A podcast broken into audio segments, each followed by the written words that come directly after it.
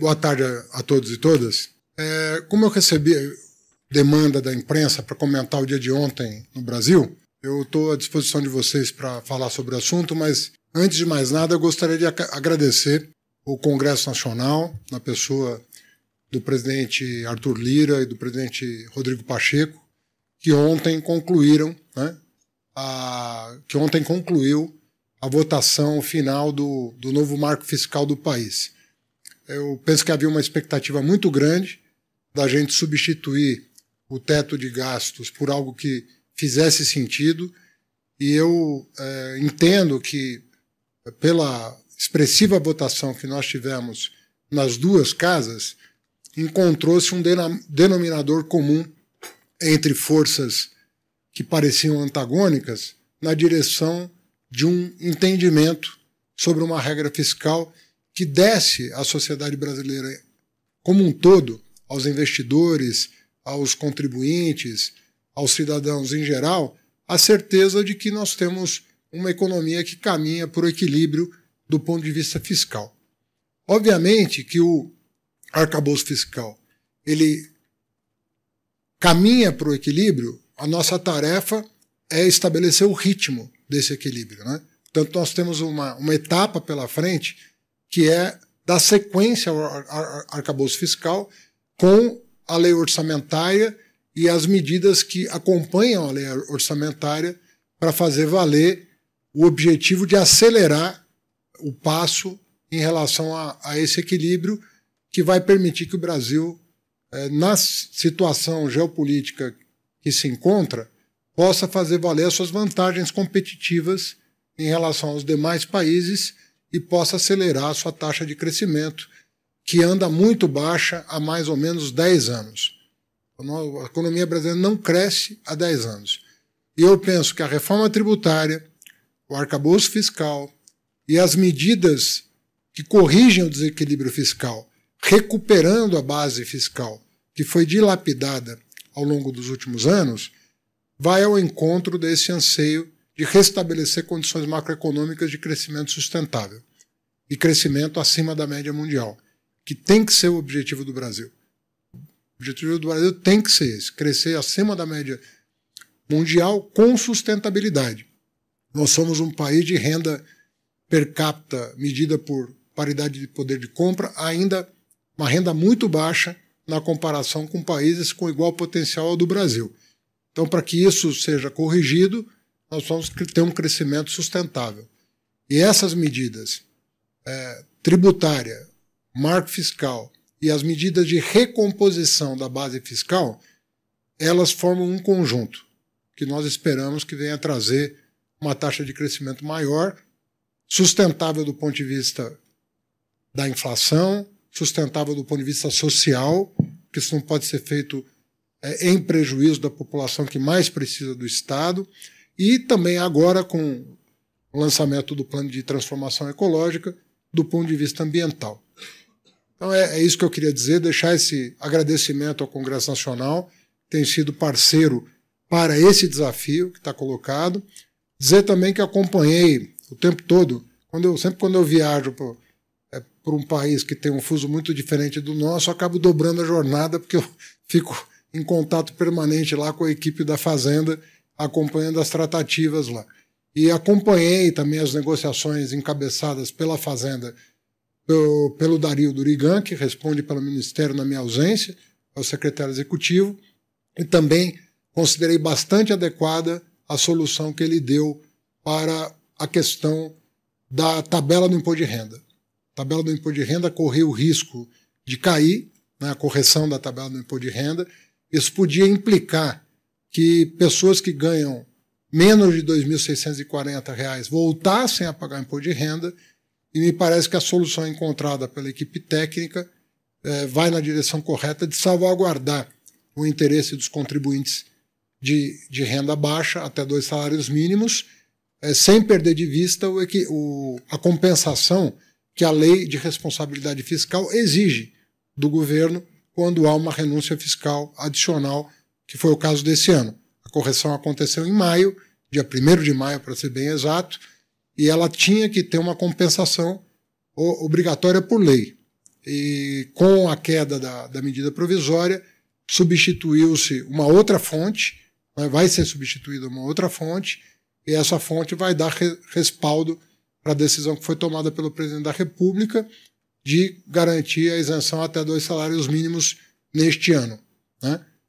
E as medidas de recomposição da base fiscal, que é como eu chamo, essas medidas estão sendo tomadas para recuperar a receita na, na proporção histórica e necessária é, para salvaguardar o resultado primário, elas, ela vai ou na forma é, de projeto de lei ou de medida provisória. Então, o nosso nosso planejamento continua intacto, é, sem nenhuma mudança. Nós vamos mandar para o Congresso e, obviamente, ao juízo do Congresso. A juízo do Congresso, nós vamos avançar nessa recomposição da base fiscal. Eu chamo de recomposição porque nós não estamos falando de aumento da carga tributária. Nós estamos falando de recomposição da, da, da base fiscal do Estado para fazer frente às despesas que foram ah, aprovadas é, até o final do ano passado, e que nós herdamos. Né? Relembrando, né? Tem um novo Fundeb, né? que tem que ser pago, tem o piso nacional uh, da, da enfermagem, que tem que ser pago, tem o novo Bolsa Família, que tem que ser pago, e tudo isso são medidas que foram tomadas ainda em 2022.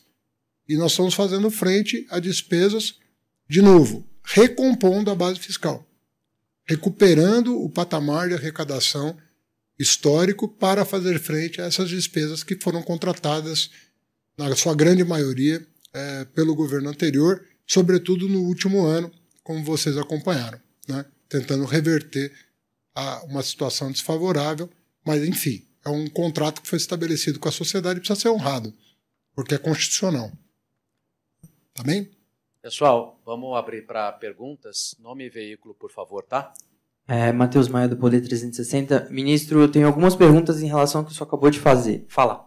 A primeira é, o senhor agradeceu a aprovação do arcabouço fiscal, mas a gente sabe que teve uma derrota para o governo, que foi a tirada da emenda do senador Randolph, que abriu um espaço de cerca de 30, 40 bilhões de espaço fiscal ainda para esse ano. Eu queria saber como vocês receberam essa informação e o que, que dá para fazer para recompor esse espaço fiscal. A segunda pergunta é sobre é, a questão da taxação das offshores, que o senhor falou que tem uma outra fonte de, de, de receitas para a isenção do imposto de renda. Eu quero saber que fonte é essa e se vocês vão insistir na taxação de offshores nesse novo projeto de lei ou nessa MP que vai para o Congresso. Eu imagino que é um projeto de lei que vai para o Congresso. Olha, são as suas duas perguntas, curiosamente, dizem respeito a questões formais e não de mérito.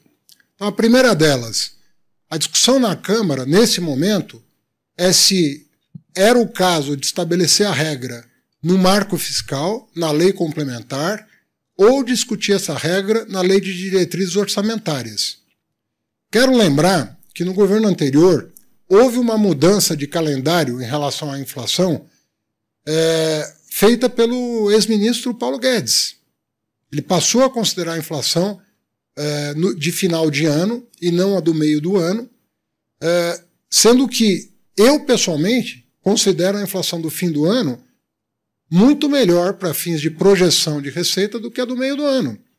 E, obviamente que quando a inflação sobe do meio do ano para o fim, ele beneficia o governo. Quando, ele, quando ela baixa do meio do ano para o fim, ela prejudica o governo. Mas não é essa a questão, o que, que beneficia o governo e o que prejudica o governo qual é a inflação que você vai tomar para fins de projeção de receita. E no nosso entendimento, a do final do ano era melhor. Aí o argumento era: não pode ser é, até o final do ano, porque a inflação do ano só se fecha no ano seguinte. E o orçamento tem que ser fechado no ano anterior. Por isso que a emenda do Randolph era: então vamos tomar a inflação de até novembro, de dezembro a novembro, e não de janeiro a dezembro, viabilizando é, algo que seria, do meu, do meu ponto de vista, mais satisfatório. O que, que o Congresso decidiu ontem? Que essa discussão vai ficar para a LDO, não vai ficar no marco fiscal. Então, é, isso, isso não impede o Congresso de, eventualmente, analisar essa questão é, ou deixar para o ano que vem, para ver a evolução das receitas. Mas a, a impressão que eu tenho, E o que eu defendi foi, é, aliás, a, a, pedido do próprio planejamento, né, do Ministério do Planejamento, que, que levou à consideração da Fazenda essa questão. Mas eu não vejo nisso um, um grande problema e eu penso que o Congresso vai saber acomodar isso ao longo do ano ou é, da, da, forma como, como ele é, entender melhor. É, lembrando que na questão do teto de gasto, no, no, na, na regra fiscal anterior, foi feita uma alteração que era exatamente essa. Então não havia é, essa, não havia uma, uma questão de fundo é, para abrir ou fechar espaço fiscal, mas tentar estabelecer uma regra que fosse é, sustentável. O principal do arcabouço não é, dois, não é o ano de 2024 apenas. Porque o, ano de 2024 é, é, importante por causa da trajetória, mas o que, o que nós precisamos é, entender é que a regra que está no arcabouço ele impõe uma trajetória. Ele impõe uma trajetória para as contas públicas que vai acontecer. Ele vai estabilizar uh, receitas e despesas num patamar adequado para financiar a dívida pública. Esse é, esse é o recado que está dado pelo Congresso. Ele é, é uma regra que estabiliza, em algum momento do futuro, a relação dívida-PIB. Ninguém discorda disso. O que as pessoas estão se perguntando nesse momento com legitimidade é em que ritmo isso vai se dar. E eu defendo que seja o quanto antes. Eu defendo que esse ajuste seja feito rapidamente, porque quanto mais rapidamente nós fizermos isso, melhor para o país. Você corrige despesa primária, gasto tributário, despesa financeira e melhora as condições macroeconômicas do país. São as três fontes de gasto que nós temos: né? o gasto primário, o gasto tributário e o gasto para rolar a dívida pública. Você reduzir isso simultaneamente, você vai liberar a economia brasileira para crescer. Então é isso que nós temos que fazer. Nós temos que perseverar para restabelecer um ambiente macroeconômico o melhor possível e o mais rapidamente possível. Lembrando que, com o marco fiscal novo, você recupera graus de liberdade que até, até o ano passado nós não tínhamos. Porque você recupera a capacidade de, eventualmente, contingenciar, se for necessário, quando hoje, por exemplo, se eu faço um. Eu não tenho nem como fazer um contingenciamento. Não, não tenho autorização legal para fazer um contingenciamento, porque está tão distante do. O, o déficit primário está tão distante do aprovado pela, pelo Congresso ano passado que você não, não tem instrumentos para contingenciar. E quando você tem uma regra de gasto associado a uma meta de, de resultado primário, você combina as políticas tanto de corte de desperdício, de privilégio, quanto na outra ponta de recomposição da base fiscal. Para fazer elas se encontrarem quanto antes. Então, esse é o objetivo do, do marco fiscal e ele é consistente com o que o Brasil precisa nesse momento. Nós precisamos, é, agora que a gente tem um horizonte, é, antecipar os resultados que aconteceriam espontaneamente é, antecipar esses resultados. Quanto mais cedo nós atingimos os resultados pretendidos, mais rapidamente nós vamos crescer de forma sustentável. Sobre o. o veja bem, é, é que co, como você não pode fazer uma medida provisória no mesmo ano igual a que caiu, você teve que fazer uma, uma tecnicamente falando, a medida provisória que, que decai não pode ser refeita. Então você tem que colocar outra coisa no lugar da, da para justificar a edição de uma medida provisória, que é uma nova medida provisória que não pode ser repetição da velha, e ao mesmo tempo reendereçar o tema para debate parlamentar. Lembrando o seguinte: muita gente é, do Congresso Nacional, com quem eu tenho é, contato, diz que no mérito vai votar é, na lei, é, se ela for a plenário, votaria a favor da tributação do, do que hoje é isento. Tentando né, negociar os termos dessa lei, como tudo que foi feito. Mas se você lembrar o que aconteceu com o CARF, o que aconteceu com o CARF foi exatamente isso. Nós mandamos a medida provisória do CARF dia 12 de janeiro, 12 de janeiro, ela caiu. Nós mandamos, a pedido do presidente Arthur Lira, um projeto de lei com urgência constitucional e a Câmara votou. Negociando, mas votou. Ou seja, entendeu que a Fazenda tinha um ponto de vista relevante a ponto de, de refazer aquilo que parecia impossível no começo do ano. As pessoas diziam: não, isso, isso não vai mudar, isso não é assim. E nós fomos lá levar os dados de quanto o Estado brasileiro estava sendo depauperado por uma regra que precisava ser revista. Trabalhamos isso com respeito à Câmara, com respeito ao Senado, que talvez vote hoje, com toda a humildade, mas fomos levar os dados. Olha, isso aqui não é a Fazenda, é uma questão de Estado, é uma questão que está prejudicando o país. Você triplicou o contencioso administrativo, não pode ter sido uma coisa boa. Uma coisa que triplica o contencioso administrativo. Hoje nós temos 1 trilhão e 300 bilhões para julgar. A nossa intenção é terminar o ano com metade do estoque.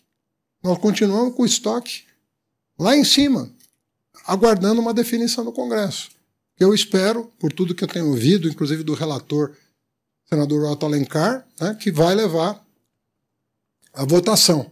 Então são correções que precisam ser feitas. Essas correções é para cumprir o objetivo que toda a sociedade quer, que os investidores querem, que o cidadão quer. Então não, não vejo problema em quando, quando o debate se dá sobre a forma, olha, é LDO ou lei complementar, é medida provisória ou lei com pedido de urgência. Não tem problema. A gente negocia a forma com o Congresso. Mas é importante a resposta que, que nós possamos dar para esses temas. Então, nós estamos tranquilos, nós estamos. Penso que o dia ontem foi um dia muito bom. O Congresso tem mesmo o dever de, de verificar a qualidade do resultado fiscal. Porque não é só o resultado fiscal em si. Né? Nós não podemos olhar só, só o resultado fiscal do ponto de vista quantitativo. Nós temos que ver qualitativamente o que, que nós estamos fazendo. No passado, você aumentava a carga tributária para todo mundo. Agora nós não estamos nem falando de aumento de carga tributária, nós estamos falando de recomposição de base fiscal. Mas mesmo isso tem que ser feito com justiça social, com justiça tributária. É o que nós estamos procurando fazer. Mais alguma pergunta? Ministro, aqui, boa tarde. Simone Iglesias, da Bloomberg. É, eu queria trazer um pouco a pauta aqui para a África do Sul. Eu queria que o senhor falasse um pouco para a gente no que, que é, os BRICS avançaram com relação à moeda local ou à unidade de conversão que venha se estabelecer aí daqui para frente. E também queria que o senhor falasse um pouco, tem uma preocupação grande com o que está com a desaceleração da China nesse momento. Eu queria, de um modo geral, né? mas para o Brasil, especificamente nas exportações do agro. Eu queria saber se o senhor compartilha dessa preocupação e de que forma essa, essa desaceleração na China pode afetar o Brasil. Obrigada. Eu vou, eu vou responder só a segunda pergunta, porque a primeira eu combinei com a assessoria do presidente que eu não ia tratar nessa coletiva, porque a, viagem está em curso e provavelmente eles vão de, definir é, quando e quem fala e sobre o que fala no final da agenda. Então, respondendo a tua, tua segunda pergunta, nós estamos acompanhando o que acontece, sobretudo nos três grandes blocos, né? China, Europa, Estados Unidos, que são grandes parceiros comerciais, assim como estamos acompanhando o que está acontecendo na Argentina, em função da importância da Argentina para a economia brasileira do ponto de vista da exportação de manufaturados. Esse acompanhamento é feito diariamente. Né? Diariamente a Fazenda tem um relatório sobre o que está acontecendo no mundo. Nós estamos acompanhando o que está acontecendo na China. É... Hoje, o lado externo deu uma arrefecida. Né? É, acabei de falar com, com o Marcelo Negro da Fazenda para perguntar como é que estava, como é que abriu os mercados hoje. O mercado também fora a coisa abriu um pouco melhor.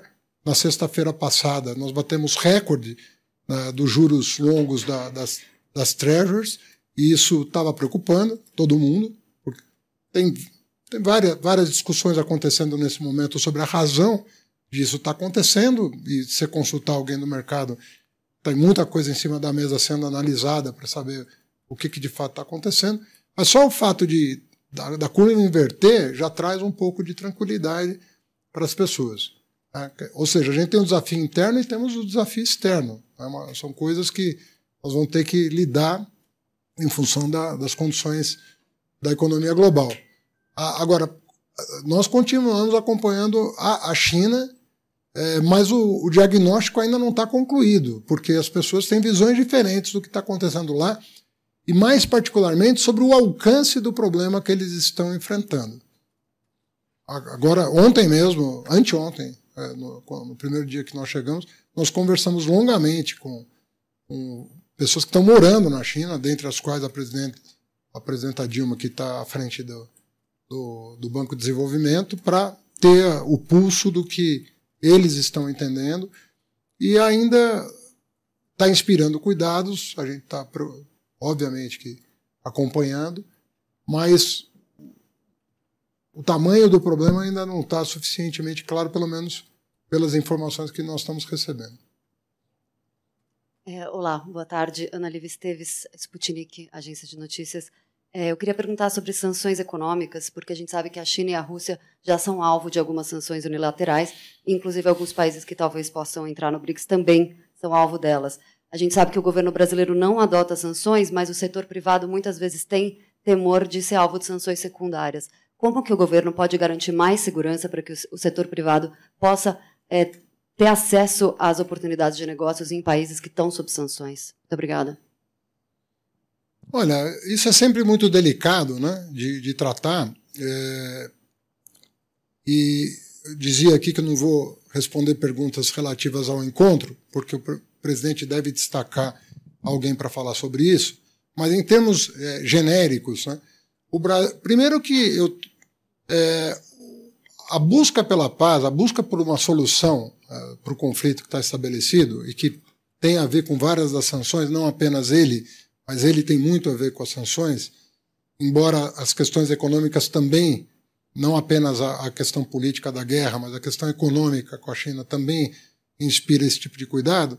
Mas o Brasil sempre concorre, na minha opinião, da maneira diplomaticamente mais adequada eu penso que a diplomacia brasileira é valorizada é, há muitos anos, né, com alguns lapsos aí de terraplanismo, mas em, em geral é uma coisa consolidada, né, o Itamaraty, e há muitas matérias falando que o Itamaraty, mesmo em, em tempos sombrios, agiu em defesa do interesse brasileiro e da imagem do Brasil no exterior. Tem várias matérias sobre isso. E eu acredito que o Itamaraty faz um grande trabalho no sentido de minimizar os efeitos dos conflitos externos sobre a economia brasileira e sobre o posicionamento político do Brasil no cenário internacional. Então, eu converso muito com, com o chanceler, com, com o assessor especial da presidência, o Celso Amorim, ex-chanceler, e eu penso que a, a, condução da diplomacia brasileira ela tem sido impecável é, em relação a isso, sempre tentando de, driblar os constrangimentos para porque o Brasil ganha com isso do ponto de vista econômico, mas eu penso que mais, mais do que isso, o Brasil se posiciona bem como mediador e isso valoriza o papel e a liderança do presidente Lula. Ministro, Vinícius Assis, TV Globo. É, só queria voltar no assunto arcabouço fiscal, só para ver se eu entendi bem, se, não quero que o senhor seja repetitivo, mas é, o projeto foi aprovado ontem, já com algumas dúvidas de, de economistas sobre a capacidade de cumprir a meta de 2024, né, zerar o déficit. Isso realmente será possível no ano que vem? E isso, mais uma pergunta, por favor. É, o Congresso já mostrou resistência em aprovar propostas do governo que aumentavam a arrecadação, exemplo da tributação de offshores. Né? Então, de que forma que o governo pretende responder a isso? Obrigado. Não, em primeiro lugar, é o seguinte: nós nos comprometemos a mandar uma peça orçamentária com equilíbrio o ano que vem. Tá? Então, a, peça orçamentária que vai dia 31 de, dezembro, de agosto, ela vai com um orçamento equilibrado. É, a outra questão são as medidas que estão sendo tomadas para garantir esse equilíbrio. Né? É, falava para vocês, é, e repito, que a, a lei do CARF é essencial, porque nós estamos acumulando um, um litígio administrativo insu, insustentável para o país. Daqui a pouco nós vamos ter mais litígio administrativo do que litígio judicial. É uma coisa que saiu do controle. Né? Ficou, ficou vantajoso não pagar imposto para algumas pessoas. A briga está valendo a pena. Isso não pode acontecer. A Receita tem que se corrigir, e ela está fazendo isso. a lei que está no Senado, o projeto de lei que está no Senado, prevê uma série de medidas saneadoras da abordagem da Receita Federal em relação ao contribuinte. Então, tem várias medidas que aperfeiçoam o trabalho da Receita, para, que precisa ser aperfeiçoado, e a própria Receita reconhece, porque é ela que endereçou parte das emendas que foram acatadas pelo relator na Câmara. Mas o fato é o seguinte: nós precisamos ter uma Receita Federal eficiente, né? é, tanto do ponto de vista do contribuinte quanto do ponto de vista do erário público. Nós precisamos chegar a esse denominador. E eu penso que o relatório que está para ser votado no Senado vai ao encontro desse desejo. Então, resolver o CARF era fundamental. Tem empresas com mais de 100 bilhões de litígio no CARF. Tem empresas com dezenas de bilhões de reais em litígio no CARF. Quer dizer, não é sustentável. Veja quanto tempo durou e com a vitória nossa no STF, o litígio sobre piscofins de instituição financeira. Nós ganhamos agora. Mas era algo, algo que poderia custar aos cofres públicos mais de 100 bilhões de reais. Mais de 100 bilhões de reais. E o Supremo deu ganho de causa para a União. O STJ, como você viu no começo do ano, no meio do, do primeiro semestre, ele deu vitória a nós a uma questão fundamental sobre a Lei Complementar 160. Nós chegamos a, um, a litígios que somavam mais de 100 bilhões de reais. E nós vamos, temos que disciplinar essa matéria para o ano que vem nós temos uma tranquilidade. Estou falando de mais de 100 bilhões de reais ao ano. Ao ano. Ou seja, isso é insustentável do ponto de vista da segurança fiscal que um Estado precisa ter. Então nós estamos resolvendo os problemas do mais importante para o menos importante, né? em termos de volume de recurso. Então, PIS, COFINS de instituição financeira, afastamos um risco monumental do ponto de vista fiscal. Né? Subvenção de custeio, afastamos outro problema monumental do ponto de vista fiscal. Isso tudo é herança. São coisas que estão sendo resolvidas em poucos meses e que estavam aí assombrando o, o orçamento público. Nós não estamos resolvendo isso. Nós vamos mandar o orçamento, vamos mandar as medidas que garantem a, a questão do orçamento. E, obviamente, que vamos, não, não será um ano fácil para nós, porque é muito desafiador o que, o que nós estamos nos colocando. Mas o orçamento, a Fazenda está mandando equilibrado. É, o orçamento está indo equilibrado para o Congresso Nacional. E dia 31 nós vamos apresentar o, esse orçamento, com as medidas necessárias para atingir o equilíbrio. Agora, o Congresso tem, ele tem autonomia para. Nós vamos mandar as leis que nós entendemos justas. Não vamos fazer, não estamos pensando em nada injusto. Nós estamos pensando em coisas que são justas, que são, inclusive, valorizando a experiência internacional. Nós não estamos abdicando de olhar para a OCDE, para os nossos vizinhos mais desenvolvidos, do ponto de vista da organização das finanças públicas. Tanto é que compare o marco fiscal brasileiro com qualquer outro. Tem algum é, que seja mais avançado que o nosso? É, compare a questão do, do Tribunal Administrativo com qualquer outro do mundo. Tem algum mais avançado do que o nosso? Então nós estamos sempre olhando para as boas práticas internacionais. Agora, nós estamos. É, você herdar o que nós herdamos. Né? 300 bilhões de reais de farra fiscal ano passado. Né? Calote imprecatório, tudo que vocês acompanharam. Despesas sendo feitas no meio do ano, com novos, novos programas sociais no meio do ano, ano eleitoral. Uma coisa proibida por lei a farra do, do, eleitoral tem um custo. Nós precisamos.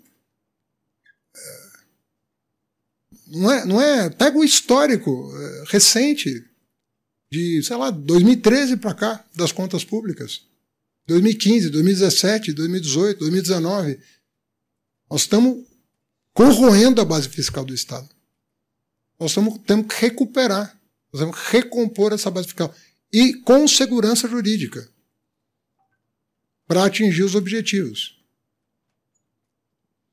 É isso. Tem nada, nada que, que não seja isso. Vamos às duas últimas perguntas. Boa tarde, me chamo Julie Bourdin, da agência AFP. Eu tenho uma pergunta sobre uh, o presidente Lula anunciou seu apoio à inclusão da Argentina nos BRICS.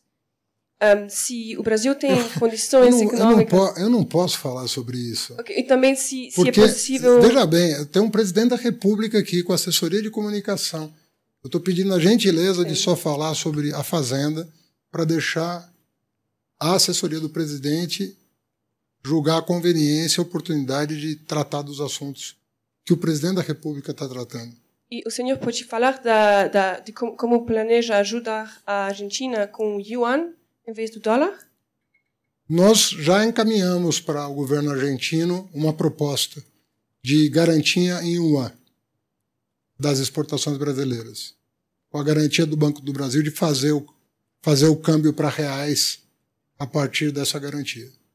Nós encaminhamos, mas para os exportadores brasileiros é uma coisa boa, será uma boa notícia se a Argentina concordar, porque eles podem ter algum fluxo de, de venda dos seus produtos com 100% de garantia, e para o Brasil, sem problemas, porque a, a, garantia, a, o câmbio vai ser feito do yuan para o real, é, e isso tranquiliza também o Tesouro Nacional de que não há risco de default. É uma garantia que nós, que o Tesouro considerou considerou adequada e o Banco do Brasil concordou, nos moldes em que foi apresentada. Estamos aguardando agora um retorno para saber. Yuan para real. Tá? Oi, ministro. Boa tarde. Luiz Fara Monteiro, do Jornal da Record.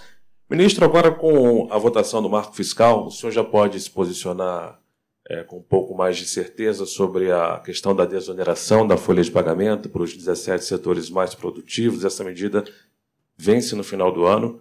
É, a, a, sua colega ministra Simone Tebet já se mostrou favorável. Como é que o senhor acompanha essa questão?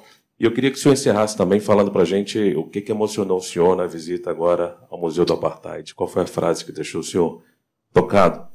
Com a história sul-africana. Bom, sobre, sobre a questão da folha, eu tenho pedido a. Nem, nem sempre eu sou ouvido nos meus pedidos, mas eu peço com, com educação, e, e, porque há um parecer da PGFN uh, é, pela inconstitucionalidade do projeto. Eu pedi um tempo para que isso fosse analisado com um pouco mais de calma depois da votação da reforma tributária quando eu falo da reforma tributária, estou falando da PEC 45 que já está no Senado. Então, hoje o posicionamento é esse. O que, que eu pedi? Como nós temos até dezembro para analisar, sem prejuízo para ninguém, eu disse: vamos aguardar. Como tem esse parecer, vamos ganhar um pouco de tempo né, e aguardar um, um reposicionamento da PGFN e um talvez um redesenho do que está se pensando para adequar a, a proposta apresentada no Senado à emenda constitucional da reforma da Previdência.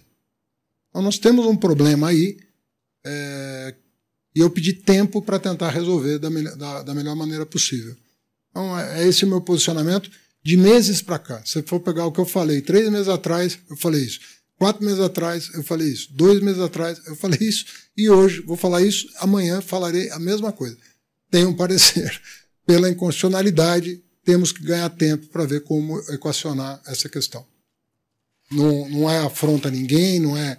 Só tem um problema é, do ponto de vista jurídico que é de natureza constitucional. E estamos falando da reforma da Previdência, né, que boa parte das pessoas que estão do lado de cá agora é, defenderam o texto da reforma e agora estão preocupados com a interpretação que pode ser dada ao texto, mas é da vida, né? Foi aprovada uma reforma da Previdência que tem esse, que tem esse dispositivo, que impede a renovação de benefícios fiscais em relação à folha por causa do déficit da Previdência. Então, o te nós estamos pedindo tempo. não sei se não vai, nos vai ser dado tempo para analisar com um pouco mais de calma e o pedido é que isso seja feito depois da promulgação da emenda constitucional ou depois da votação, da votação no Senado, pelo menos. Pelo menos a gente vai ter a garantia do que, que nós temos ali na reforma tributária do consumo que nos permita algum grau de liberdade. Tá bem? E sobre o, o Museu do Apartheid, é, eu vi, visitei há pouco, é, aliás, é uma visita que eu recomendo a todos os brasileiros que porventura tenham a oportunidade de vir à África do Sul, que é muito tocante, né, e uma história diferente da nossa, mas que tem muitas coisas em comum, infelizmente, no sentido do, da opressão né, de, um, de um povo, da, do desrespeito aos direitos humanos. E ali tem uma frase do. Eu comentava com você quando cheguei, né? Tem uma, uma frase do Desmond Tutu que dizia que quando o, quando Mandela falava em perdoar, é, eu, eu, não consigo nem reproduzir isso, que eu fico emocionado de novo. Quando falava em perdoar, ele falava com a legitimidade de, de alguém que ficou 27 anos preso e que perdoou. Então, é uma coisa bonita. Obrigado.